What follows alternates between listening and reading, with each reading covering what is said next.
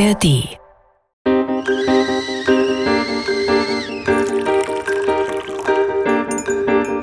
Tee mit Warum? Der Philosophie-Podcast von NDR Kultur. Ja, und genau an diesem Punkt sind wir jetzt. Nämlich ich hatte das geahnt, dass wenn wir so einen Philosophie-Podcast machen, dass wir genau dahin gelangen. Also das war. Dass äh, alle, alles nicht einfach öde und langweilig ist. Genau. Mit Denise Mbay und Sebastian Friedrich. Die Frage heute. Künstliche Intelligenz. Werkzeug oder Feind? Hallo Sebastian, wir sind zurück. Hallo Denise. Ihr hört wieder Tee mit Warum. Wir sind zurück mit einer neuen Folge unseres Podcasts, in dem wir uns äh, verschiedenen Themen philosophisch annähern. Mein Name ist Denise und äh, Sebastian ist auch da. Und wir beschäftigen uns heute zum zweiten Mal mit der künstlichen Intelligenz und wollen heute fragen, Werkzeug oder Feind? Ja, schon in der letzten Folge hat uns das Thema künstliche Intelligenz äh, interessiert. Und ähm, ja, auch heute wollen wir da nochmal ein bisschen tiefer wieder eintauchen. Wir schauen auch wieder in die Philosophiegeschichte und sehen uns mal den Utilitarismus an. Und wir fragen uns, ähm, ja, welchen Nutzen künstliche Intelligenz hat. Vielleicht kommen wir so unserer Leitfrage ein bisschen näher. Und wir haben auch dieses Mal ein Interview und zwar dieses Mal mit der Kulturwissenschaftlerin und Philosophin und Journalistin Mercedes Bunz. Mich hat das Thema eine ganze Weile noch beschäftigt, sogar im Schlaf. Ich hatte äh, einen Traum. Ich glaube, der hatte was mit KI zu tun. Ein KI-Traum? Ein KI-generierten Traum oder ein Traum über die KI? Ähm, ich hoffe, er war, er war nicht KI generiert. Ja. Aber das wissen wir nicht so genau. Okay, ich habe also geträumt, dass jeder Mensch auf der Welt einen Zwillingsandroiden hat. Also eine künstliche Intelligenz, die den gleichen Körper hat äh, wie wie du zum Beispiel. Es gäbe, gäbe einen zweiten Sebastian äh, in KI-Form und das hat mich sehr irritiert. Und konntest du unterscheiden zwischen der KI-Person und der echten Person? Genau das war das Problem. Ich habe meinen Sohn getroffen und war mir nicht sicher, ob er es wirklich ist oder nicht. Und ich habe ihm dann so ein paar Fragen gestellt, so wie du ChatGPT befragt hast, als du deine Doktorarbeit schummeln wolltest. so habe ich das auch gemacht. Und ähm, aber diese KI war so schlau, dass ich durch die Fragen nicht, äh, durch meinen kleinen Turing-Test, den ich sozusagen gemacht habe, nicht rausfinden konnte, ob die jetzt echt ist oder nicht. Also sie hat mich äh, überlistet, aber dann habe ich einen ganz einfachen Trick angewendet. Mhm, was denn? Ich habe diesen Androiden in den Arm genommen und habe so festgestellt, okay, er ist es nicht. Das, also Es hast hat du sich, gespürt, dass da irgendwas nicht gespürt. stimmt? Es hat sich nicht richtig angefühlt. Mein Gefühl hat mir also geholfen zu unterscheiden zwischen Roboter und Mensch. War das ein ähm, Albtraum? Ne, ich war relativ unaufgeregt Hm. äh, mit diesem Traum. Ich glaube, es war einfach eine Beobachtung oder eine Verarbeitung unseres Gesprächs. Aber da, daran sieht man mal, und darüber haben wir auch in der letzten Folge gesprochen, dass so Ängste so eine große Rolle spielen und Bilder, die wir natürlich auch aus, ja, aus medialen, äh, aus künstlerischen, auch aus, aus Filmen ähm, gelernt haben. Ne? Film. Ja, du könntest zum Beispiel deinen Traum äh, vielleicht auch in ein Drehbuch umwandeln. das ist richtig gut. Da gibt's ja richtige, also Matrix ist jetzt auch nicht so ganz kilometerweit von dem entfernt, was du da Genau, ich weiß gar nicht mehr. Es gab doch mal diesen Gattaca. Das ist auf jeden Fall ein Drehbuchstoff. 100 Prozent. Es gibt ja unendlich viele Filme über dieses Thema. iRobot, Ja, schon fast 20 Jahre alt. da haben wir irgendwie, also oder sehen wir, wie sehr natürlich auch unsere Bilder von KI durch eben Sehgewohnheiten, durch Erzählungen geprägt sind. Interessant ist ja, dass das fast alles äh, Dystopien sind. Es gibt bestimmt auch ein paar Filme, die äh, nicht dystopisch sind und sich damit auseinandersetzen. Aber die, die wir jetzt genannt haben, sind ja eigentlich fast alles oder eigentlich alles Dystopien. Wie könnten wir, wie könnten wir das dann hinkriegen, dass mein Drehbuch äh, jetzt mit diesem, mit diesem äh, Sohn-Androiden, dass das ein, keine Dystopie ist, sondern ein schönes Ende nimmt? Also kannst so ja ein mal Happy End. ChatGPT fragen. Du kannst das ja mal eingeben und dann sagen, bitte in Nicht-Dystopie mit Happy End basteln. Ich kann die nächste Folge, kann ich nicht hier sein, weil dann muss ich diesen Film drehen.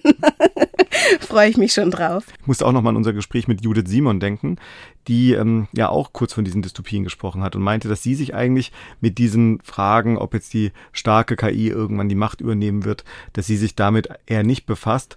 Im Gegenteil sogar denkt, dass wenn man sich nur damit auseinandersetzt, das den Blick verstellt vor den wesentlichen Fragen, die sich jetzt auch schon stellen. Das fand ich einen ganz wichtigen Punkt. Nichtsdestotrotz, äh, glaube ich, ist es ja nicht absolut unwahrscheinlich, dass wir uns vielleicht auch noch irgendwann mal mit einer weiterentwickelten KI mhm. beschäftigen müssen. Aber wichtig ist wirklich da nochmal zu unterstreichen, dass das gerade nicht unser Problem ist. Ich finde bei dieser Feststellung auch interessant, also dass es viele Dystopien gibt und so weiter, finde ich vor allem interessant die Frage, warum Menschen das eigentlich an, also warum Maschinen Menschen Angst machen. Jetzt mal ähm, mhm. Dahinge, dahingestellt, dass das vielleicht noch gar nicht Realität ist und vielleicht auch wer weiß, gar nicht Realität werden kann. Gehe davon aus, dass es einen Grund dafür gibt, dass ähm, Menschen sich so vor diesen Maschinen sorgen. Das ist mit vielen Entwicklungen so. Immer wenn es neue Entwicklungen gab, gab es erstmal auch so eine Gegenbewegung oder eine Angst. Na, ich, also ich weiß noch, äh, wie meine Oma erzählt hat, als sie einen Fernseher bekommen hatten, da hatten alle Angst vor dem Fernseher und. Faszination. Mhm. Es gab entweder das eine oder das andere. Und äh, das ist jetzt für uns irgendwie eine ganz äh, selbstverständliche Sache. Ähm, bei der künstlichen Intelligenz, vielleicht liegt es auch an der Perspektive, in der wir jetzt draufschauen, so wie meine Oma damals auf den Fernseher geschaut hat, schaue ich jetzt vielleicht auf KI. Aber da habe ich das Gefühl, dass äh, das greift noch, ja, noch viel weiter. Ich glaube, es stimmt auch, dass es weitergreift, weil hier geht es am Ende ja vielleicht auch um die Frage, wie besonders ist der Mensch. Also wenn es auf einmal eine Maschine gibt, die nicht mhm. nur schlauer, also die sich nicht nur mehr merken kann als der Mensch, das ist ja sicher jetzt auch schon in Teilen möglich, sondern auch in der Lage ist, ähm, vielleicht dann auch in Zukunft Emotionen vorzuspielen, also richtige Emotionen haben, das ist vielleicht noch was anderes, aber zumindest auf Grundlage von Wahrscheinlichkeitsrechnungen eine Emotion so vorzuspielen, dass sie wie eine echte Emotion erscheint, dass du eben so wie in einem Traum nicht mehr unterscheiden kannst zwischen echt und, ähm, und KI. Wenn das alles möglich ist, dann stellt es ja auch die Frage, sind wir wirklich so singulär, wie wir uns immer einbilden, es hm, zu sein? Du meinst, der Mensch hat Angst vor der Maschine, weil er seinen Status dadurch verliert. Aber in diesen Fragen merkt er schon, dass, dass wenn wir uns mit künstlicher Intelligenz auseinandersetzen, sind wir schnell bei philosophischen Fragen, aber auch bei kulturwissenschaftlichen Fragen im Grunde. Und heute haben wir in der Kategorie Was sagt die Philosophie eine Philosophin und Kulturwissenschaftlerin. Was sagt die Philosophie? Und was sagt in diesem Fall Mercedes Bunz? Sie ist Kulturwissenschaftlerin und Philosophin, hat zur Geschichte des Internets promoviert, interessanterweise zur Geschichte des Internets 1950 bis 1980, hat als Journalistin bei der Stadt, Berliner Stadt Illustrierten City gearbeitet, beim Londoner Guardian hat sie auch gearbeitet und ist inzwischen beim berühmten King's College in London und da Professorin für digitale Kulturen und Gesellschaft. Hallo Mercedes. Hallo. What is the weather like? In London? In London. Oh, it's very nice. Sun shining. Genau, du hast auch Bücher veröffentlicht, äh, deutscher und englischer Sprache und bereits vor elf Jahren das Buch Die stille Revolution, wie Algorithmen Wissen, Arbeit, Öffentlichkeit und Politik verändern, ohne dabei viel Lärm zu machen. Das ist 2012 beim Surkamp Verlag erschienen. Du befasst dich ja ähm, mit diesen, also mit diesen ganzen Internetthemen und mit, mit dem ganzen Digitalbereich und speziell auch zum äh, Maschi maschinellen Lernen hast du gearbeitet, also als Teilbereich äh, der künstlichen Intelligenz. Kannst du vielleicht am Anfang das nochmal kurz umreißen, ähm, was das bedeutet, maschinelles Lernen und was es vielleicht auch nicht bedeutet, wenn wir in, an die aktuelle Diskussion um künstliche Intelligenz denken? Also ja, ähm, im Grunde genommen ist es eine paradigmatische Verschiebung, wie wir Maschinen programmieren. In der Vergangenheit haben wir einfach ähm, per Computersprache ähm, einen Code reingeschrieben, der wurde von Menschen geschrieben und dann lief der Computer, also der prozessierte dann diesen Code. Maschinelles Lernen ist ein Paradigmenwechsel, weil wir jetzt nicht mehr den Code selber schreiben, sondern den Computer mit Daten füttern und der Computer schreibt dann den Code, je nachdem, wie er diese Daten sortiert. Und das macht man in bestimmten Bereichen wie Sprache oder Bilder, die sehr, sehr schwierig waren zu ordnen. Und man hat festgestellt, dass der Computer auf so einer kleinteiligen Ebene äh, Muster erfassen kann, die man jetzt nicht alle so hineinprogrammieren kann als Mensch. Und der Computer errechnet dann quasi äh, das Codeprogramm aus, das dann Objekte auf Bildern erkennt oder Wörter erkennt und so weiter und so fort. Das ist also recht komplex, aber das Wichtigste ist, es ist ein Paradigmenwechsel. Der Mensch programmiert nicht mehr. Wir errichten eine Computerarchitektur, füttern die Maschine dann mit Daten und die Maschine macht dann das Programm. Was unterscheidet äh, die maschinelle Intelligenz oder die Maschinenintelligenz von der menschlichen Intelligenz? Ähm, oh Gott, so viel.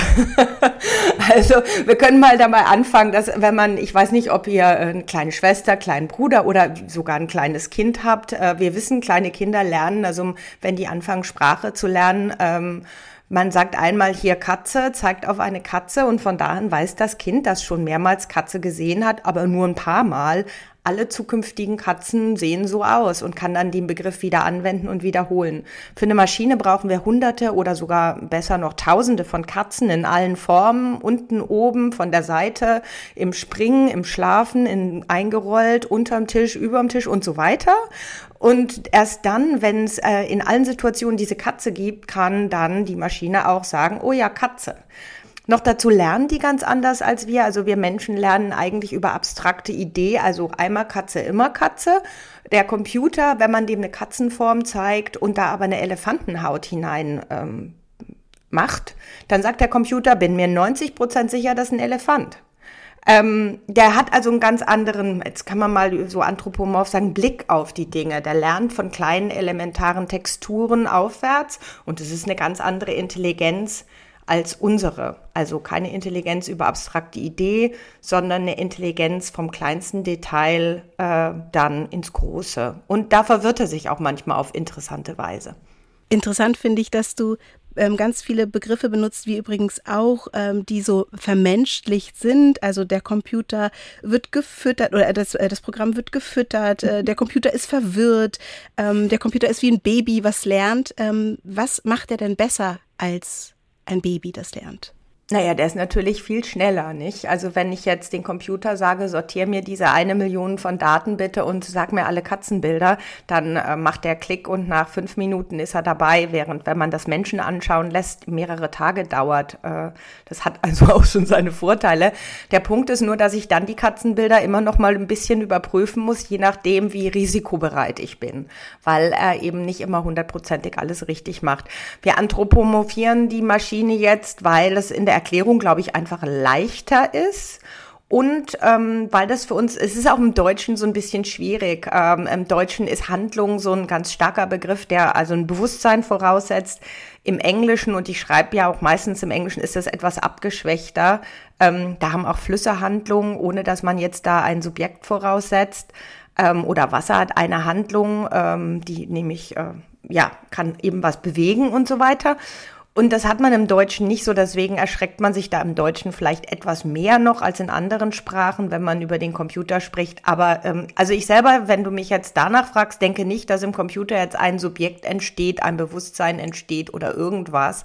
Ich denke nur, dass das eine Maschine ist, der man gleichzeitig in, in gewisser Weise ein bisschen auf Augenhöhe begegnen muss und wo man verstehen muss, wie funktioniert die. Und das sind wir von der Technologie nicht so gewohnt. Wir kriegen ja immer diese schnuppigen Interface, die ähm, wir einfach so ein bisschen bespielen und die uns dahin führen, wo sie sollen. Ähm, wir fluchen natürlich alle auch über die Technik, wenn sie nicht funktioniert. Aber wir verlangen eigentlich von der Technik, dass sie einfach zu verstehen ist und ohne Bedienungs-, also kein iPhone kommt mit Bedienungsanleitung, ja, so.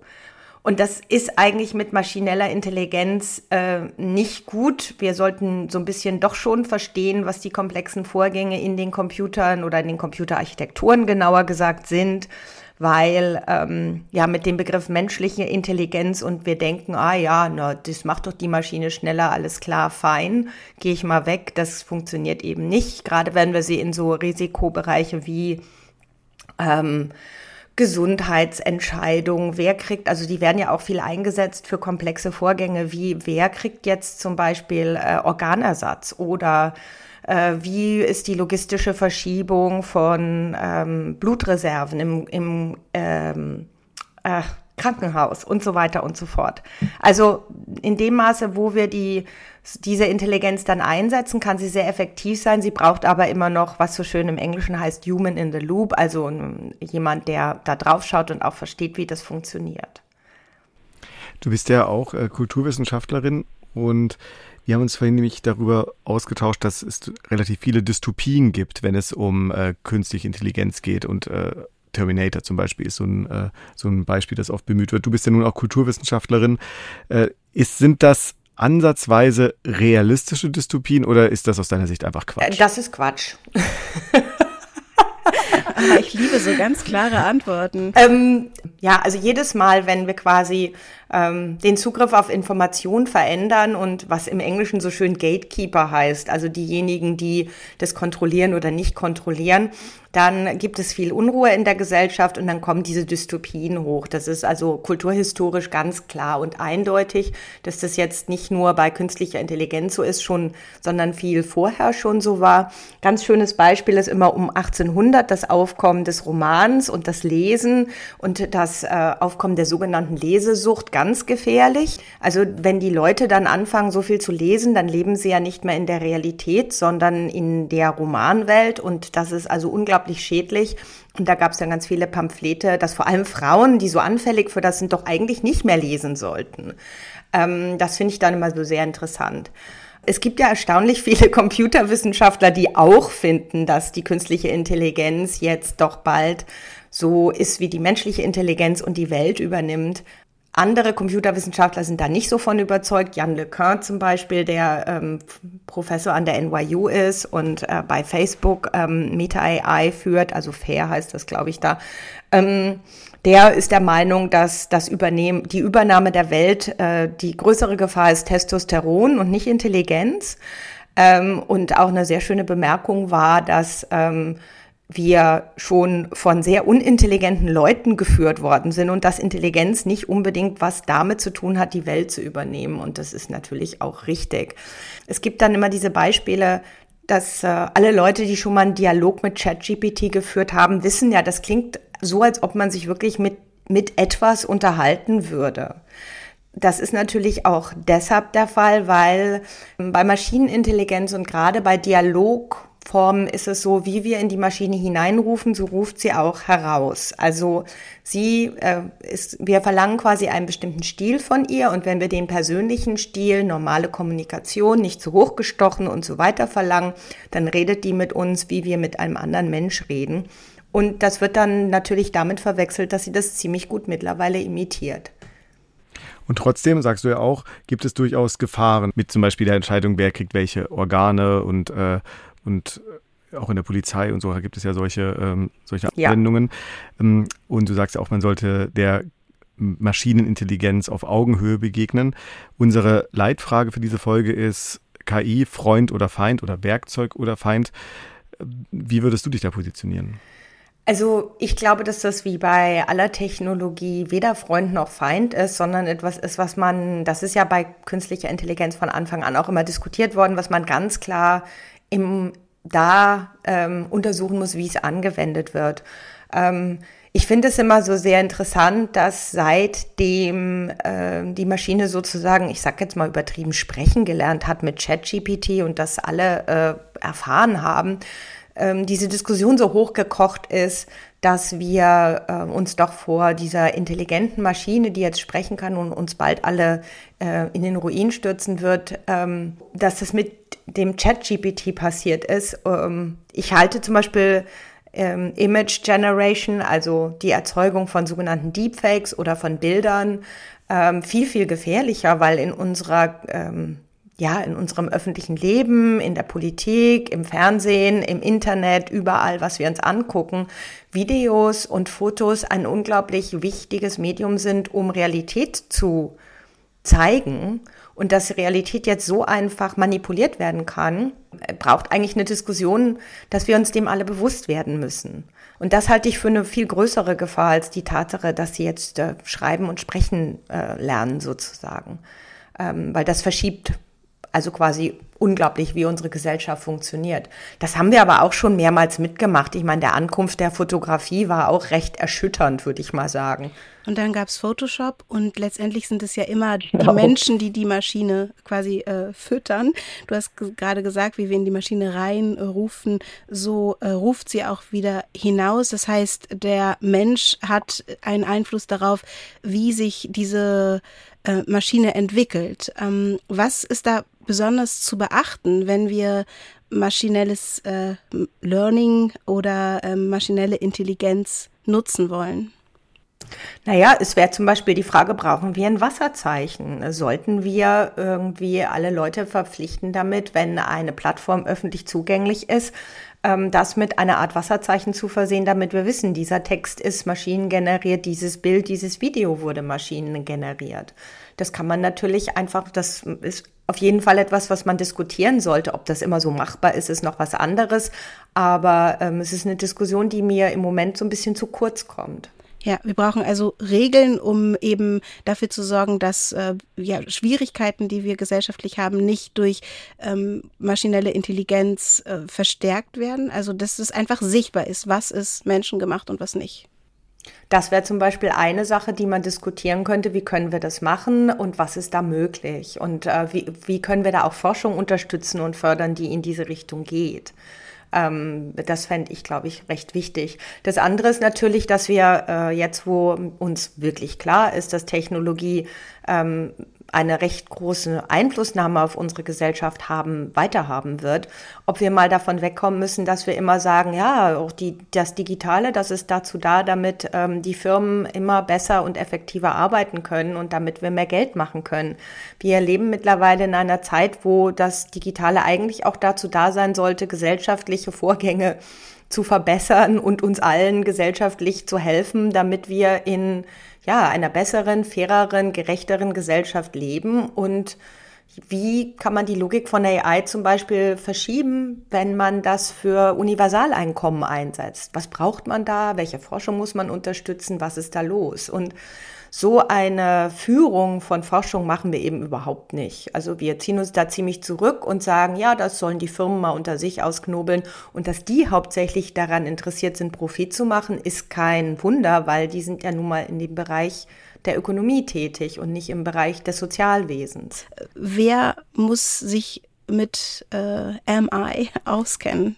Wir alle oder reicht es, wenn es die können, die das programmieren?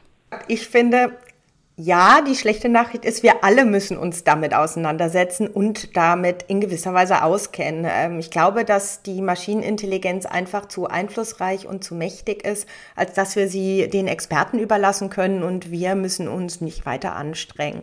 Das liegt natürlich daran, wie ich gerade gesagt habe, dass Technik immer wichtiger geworden ist und äh, eine immer größerer Machtfaktor in der Gesellschaft spielt, und zwar überall. Ähm, das Interessante ist ja, dass wir früher immer Macht bei Institutionen gesucht haben und heute ist das quasi in, unser Alltagsleben so hineingekrochen ähm, und kann damit unglaublich viel beeinflussen. Ähm, wir alle nutzen künstliche Intelligenz ja jeden Tag mit der Autokorrektur. und das ist, glaube ich, extrem wichtig, dass wir da alle so ein bisschen wissen, wie funktioniert das Ding eigentlich? Wir sind alle beunruhigt darüber, dass künstliche Intelligenz vielleicht die Welt übernimmt, aber das, was man dann äh, am besten sich, also wie man sich am besten dagegen bewaffnet, wäre ja eigentlich zu sagen, okay, wie funktioniert das Ding, wo sind seine Schwächen? Wir haben hier einen kleinen und Anfang gemacht mit dir, Mercedes. Danke, dass du uns äh, eingeführt hast und äh, wir wissen jetzt, was zu tun ist. Wir befassen uns ein bisschen mehr mit künstlicher Intelligenz oder Maschinenintelligenz. Danke. Super, gerne.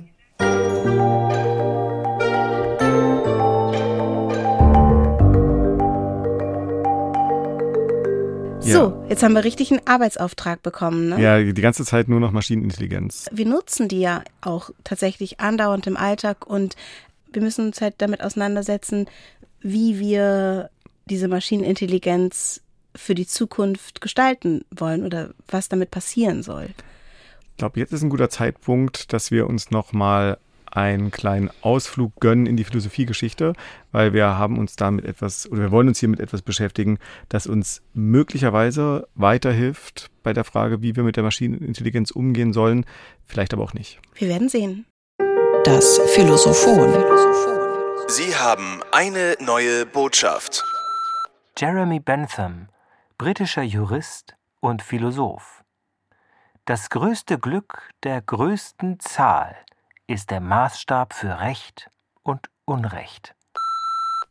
So, so. Wir bleiben in London. In London.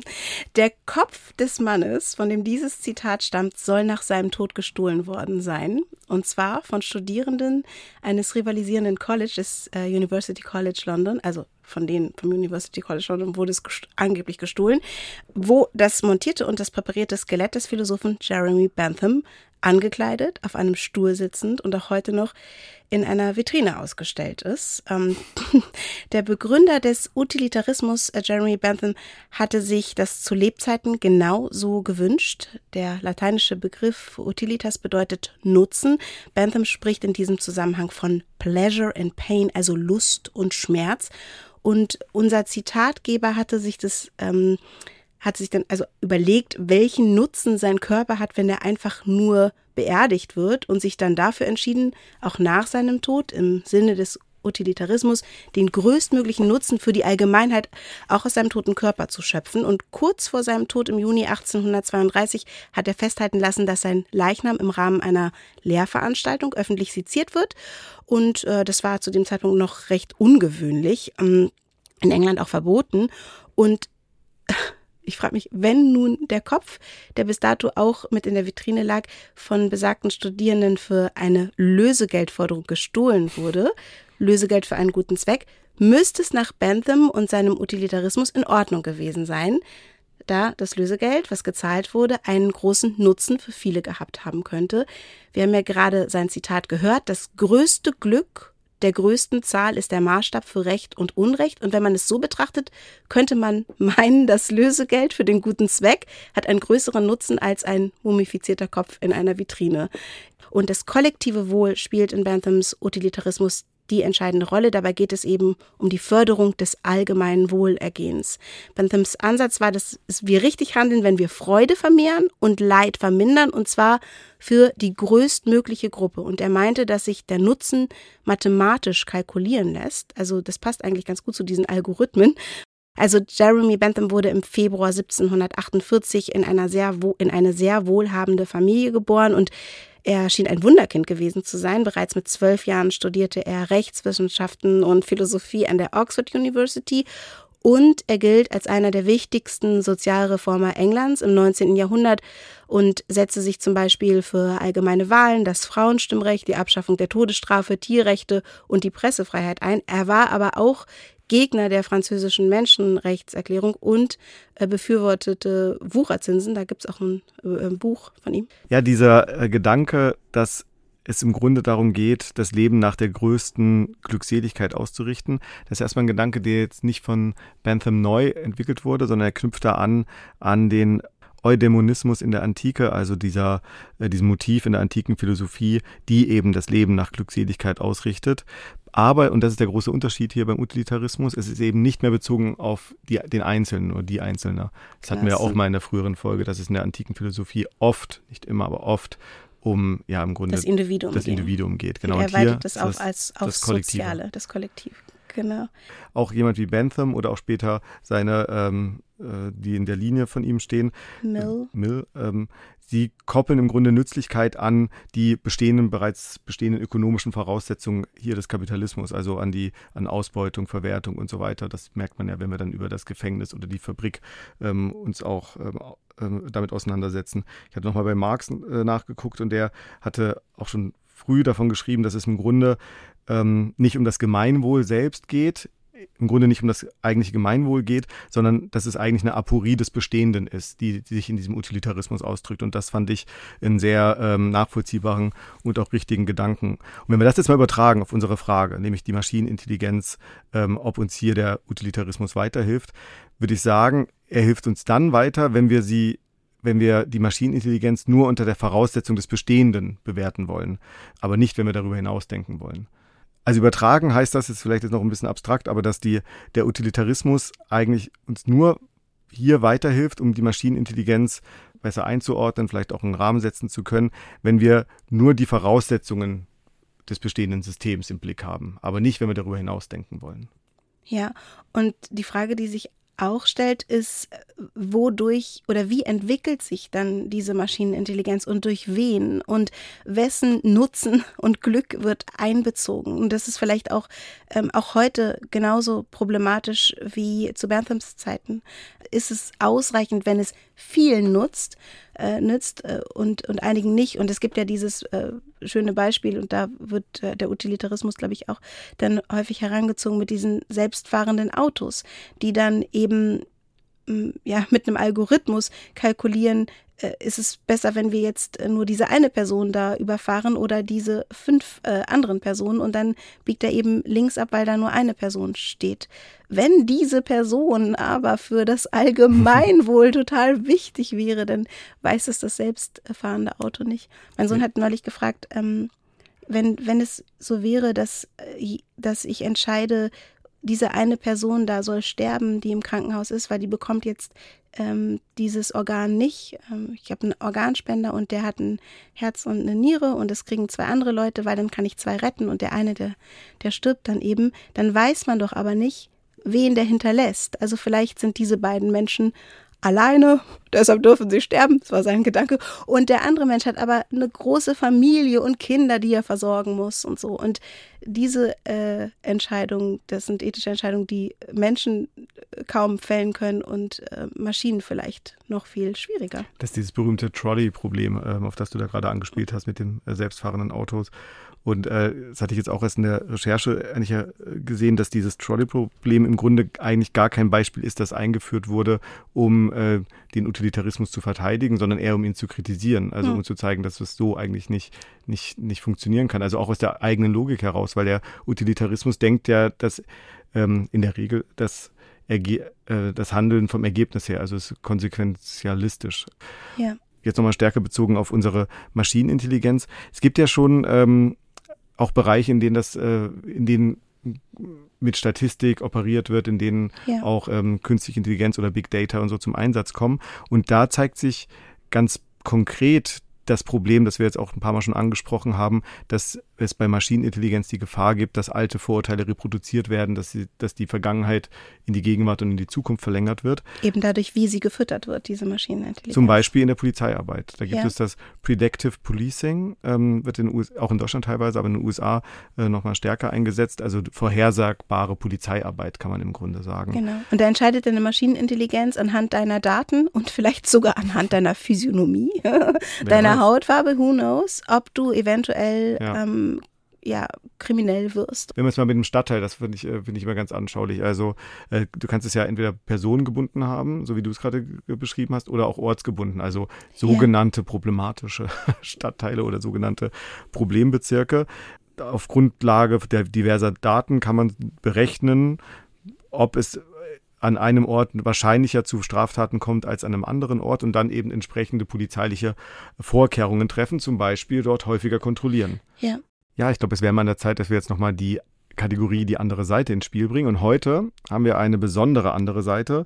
Und zwar hören wir jetzt einen Radiobeitrag von NDR Kultur von Hauke Bülow, der den Lübecker Grafiker David von Bassewitz getroffen hat. Die andere Seite. Ein kleines Atelier im Haus der Familie von Bassewitz in Lübeck. Ganz oben unter dem Dach arbeitet der Illustrator. An den Wänden hängen Comics, Ölmalereien und Grafiken. David von Bassewitz sitzt die meiste Zeit an seinem Schreibtisch. Vor ihm ein Tablet, auf dem er geschickt ein Porträt von Karl-Heinz Stockhausen in den Computer zeichnet. Erst seitdem die Möglichkeiten so gut sind. Also es gibt ja so ausgefeilte Pinselspitzen digital inzwischen. Du kannst ja wirklich jede analoge Technik digital simulieren. Sieht toll aus. Aber das geht auch erst seit ein paar Jahren. David von Bassewitz liebt die analoge Malerei und das Zeichnen, aber er ist auch Fan neuer technischer Möglichkeiten sowie der künstlichen Intelligenz KI. Und auch für uns IllustratorInnen ist es natürlich ein Riesenthema, weil es wirklich Potenzial hat, uns viel Arbeit auch abzunehmen. Es hat natürlich wie alles zwei Seiten, diese Medaille. Das Berufsbild wird sich verändern.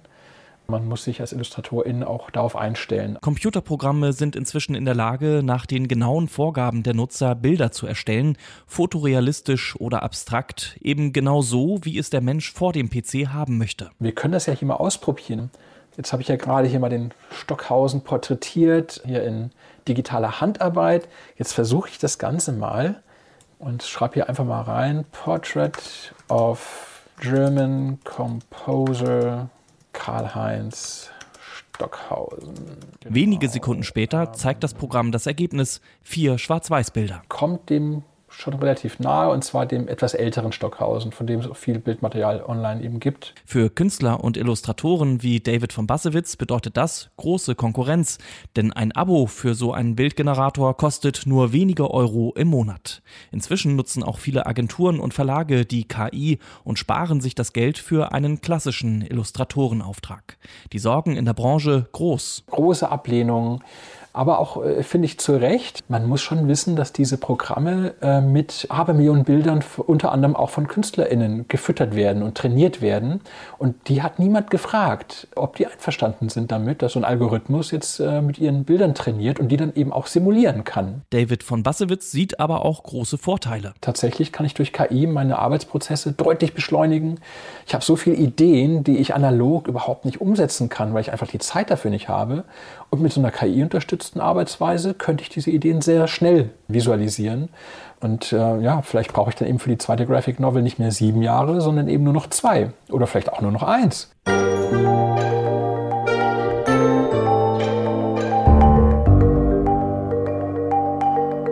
Ja, der David von Bassewitz, der würde jetzt auch nicht sagen Freund oder Feind, sondern würde sagen, könnte beides sein. Absolut beides. Was mir total gefallen hat, ist, dass er gesagt hat, dass er dann so viel Zeit und Raum hat für seine Ideen, ähm, die er umsetzen kann, weil eben die Maschinenintelligenz ihm dabei hilft, sich äh, ja schneller äh, zum Ende zu begeben, wenn er seine Graphic Novels ähm, zeichnet.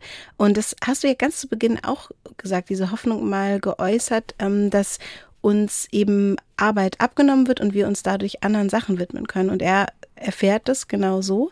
Ähm, allerdings erinnere ich mich auch, dass äh, Judith Simon die, ähm, die Äußerung äh, gemacht hat, dass uns letztendlich doch nicht äh, die Arbeit abgenommen wird, sondern dass sich die einfach verschieben wird. Jetzt haben wir hier gehört, dass es in seinem Bereich der Illustration eben auch anders sein kann diese Frage der ähm, Auswirkungen von technologischem Fortschritt auf die Arbeitswelt ist ja eine Frage, die, die immer wieder aufkommt und auch zu Recht aufkommt, weil wir leben in einer Gesellschaft, in der wir alle, fast alle, gezwungen sind, ähm, unsere Arbeitskraft zu verkaufen und damit unser Leben reproduzieren. Und wenn wir das, was wir gelernt haben, plötzlich nicht mehr einsetzen können, um das, äh, um, um das zu tun, dann bringt uns das natürlich erstmal ganz individuell in ein Problem oder ganze Berufsgruppen könnte das vielleicht vor ein Problem stellen. Ja, also es geht dann darum, sich neu zu orientieren und er nutzt es auch, er, er sagt aber auch zusätzlich ganz kritisch, dass diese Berufsgruppen eben auch KünstlerInnen äh, eigentlich bestohlen werden und übrigens wir alle, mhm. wenn wir äh, Maschinenintelligenz füttern durch ähm, eben Nutzung dieser, also die wir vielleicht gar nicht so richtig wahrnehmen, wie wenn wir zum Beispiel ähm, auf eine Website gehen und ähm, bestimmte Suchbegriffe eingeben oder so. Und dann werden eben, wird uns, werden, unser, werden unsere Daten, und das ist ja das Problem, ähm, gesammelt und verarbeitet und das äh, Schlimmste, was mir gerade passiert, ist, dass ich tolle Werbung bekomme für Produkte, die ich auch wirklich gut finde und dann kaufen will. Was eben KünstlerInnen passiert, ist, dass Werke genutzt werden, ähm, die dann die Maschinenintelligenz äh, auswertet und verbreitet, ohne dass diese KünstlerInnen dafür entlohnt werden. Und das ist zum Beispiel was, was sehr problematisch ist. Und gerade weil wir jetzt auch gerade beim Bereich der Kunst sind, ähm, fällt mir hier noch ein Punkt ein, der auch in der Diskussion in den letzten Monaten immer wieder kam. Wenn die Maschinenintelligenz, wie wir jetzt ja gelernt haben, wir nennen sie ja lieber Maschinenintelligenz, wenn die jetzt auch Bilder ähm, äh, schaffen kann, dann und sich da auf Grundlage der ähm, ja, alter Daten oder von Daten bedient, dann ist das ja eine permanente Wiederholung des Vergangenen. Und hm. ist das überhaupt erstrebenswert in der Gesellschaft, dass sie nur noch Daten aus dem Vergangenen schöpft und also nichts, nichts Neues mehr erwachsen kann? Das ist ja so eine kulturpessimistische Deutung von Maschinenintelligenz ich weiß nicht, vielleicht habe ich auch gerade eine pessimistische Phase, aber äh, ich habe mich da gefragt, ja, ist das dann ist es wirklich öde, also die, die Menschenintelligenz, oder ist nicht unser ganzes Leben Öde? am Ende doch nur eine Wiederholung? Ich meine, was tun? Wir sind ja nicht so, dass wir permanent irgendetwas Neues schaffen oder so, sondern im Wesentlichen reproduzieren wir unser Leben. Also es ist vielleicht dann doch so, wie Schopenhauer meint, dass äh, doch das Leben doch in erster Linie aus Schmerzen und vor allem auch Langeweile besteht. Ja, und genau an diesem Punkt sind wir jetzt. Nämlich ich hatte das geahnt, dass wenn wir so einen Philosophie-Podcast machen, dass wir genau dahin gelangen. Also das war dass äh, alle, alles einfach öde und langweilig ist. Genau. Ihr könnt uns auch eine Mail schreiben und zwar an themitwarum.ndr.de. Ihr dürft uns natürlich auch weiterhin bewerten und uns Kritik zukommen lassen, Anregungen, Fragen und ihr dürft auch die nächste Folge hören, wenn sie dann in zwei Wochen erscheint. Richtig toll übrigens finde ich immer, eure Gedanken zu hören und zu lesen. Also was denkt ihr über Maschinenintelligenz? Was sind die Pros und Cons? Just tell us. Thank you. Tschüss. Der Zitatomat. Computer sind nutzlos. Sie geben uns nur Antworten. Pablo Picasso, spanischer Maler und Philosoph.